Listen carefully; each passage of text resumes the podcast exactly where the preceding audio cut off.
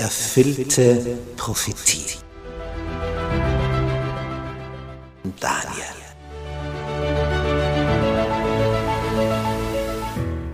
Wir studieren das Thema erfüllte Prophetie anhand des Propheten Daniel.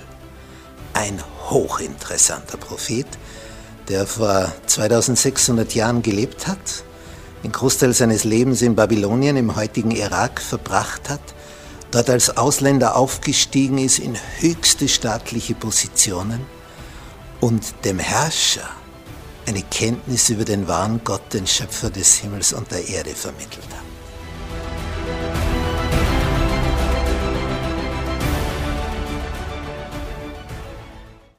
Wir betrachten in Serie erfüllte Prophetie und hier im Besonderen das Buch des Propheten Daniel und wir sind in Kapitel 2, Teil 8. Überraschende Wende. Was ist bisher geschehen? Der König hat geträumt.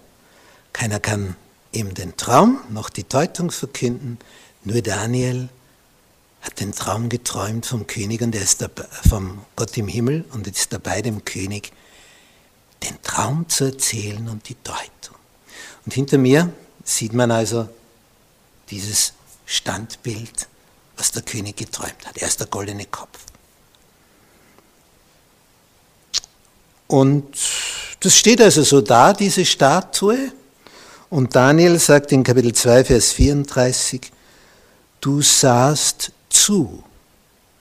Also das ist die Vision, das träumt er, das sieht er, der König betrachtet es, bis sich ein Stein losriss ohne Zutun von Menschenhänden. Also das ist etwas Übernatürliches. Das kommt aus dem Weltall. Und das Bild an seinen Füßen traf, die aus Eisen und Ton waren und sie zermalmte. Naja, die Standfestigkeit ist das Um und Auf. Wenn dich also jemand umwerfen will, muss er das bei deinen Füßen tun, nicht bei deinen Händen oder bei der Schulter. Ganz unten. Du kannst jemandem ein Bein stellen, magst nur eine Schnur spannen und der fällt drüber, wenn er es nicht sieht. Dort ist der entscheidende Punkt des Fallens oder des Stehenbleibens.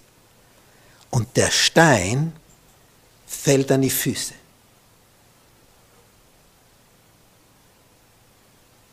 Und wir sehen das hier auf diesem Gemälde, wie der Stein hier herniederkommt und das ganze Standbild zertrümmert. Und darum war er Nebuchadnezzar so beunruhigt, denn er ist der goldene Kopf. Und das Standbild wird zertrümmert. Das lässt ihn Unheil erahnen für die Zukunft, oder?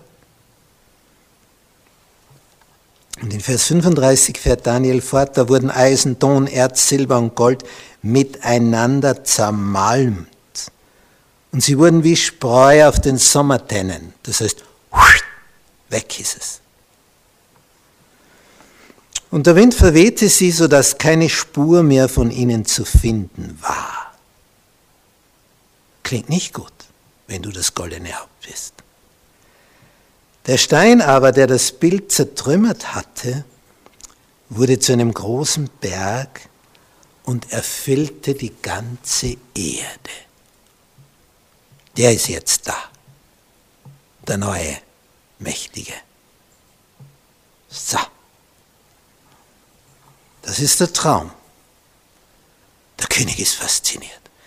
Der, der ist hochkonzentriert da gesessen, hat auf auf jeden Laut gelauscht. Und natürlich kannst du dem Herrscher nicht irgendetwas erzählen, denn er weiß, das habe ich nicht geträumt. Aber jetzt weiß er, genau, das war der Traum. Und dieser Daniel, der sagt mir auf den I-Punkt genau, was ich geträumt habe.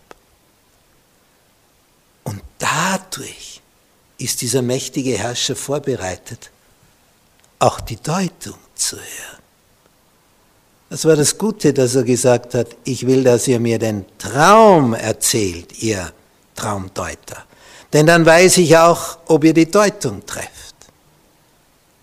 Und jetzt hat er einen hier, der erzählt ihm den Traum. Und jetzt weiß er auch, was jetzt kommt, das ist die Deutung. Da gibt es daran nichts zu deuten. Das ist es jetzt zu 100 Prozent. Denn wenn einer den Traum weiß, das ist das viel Schwierigere, dann weiß er auch die Deutung.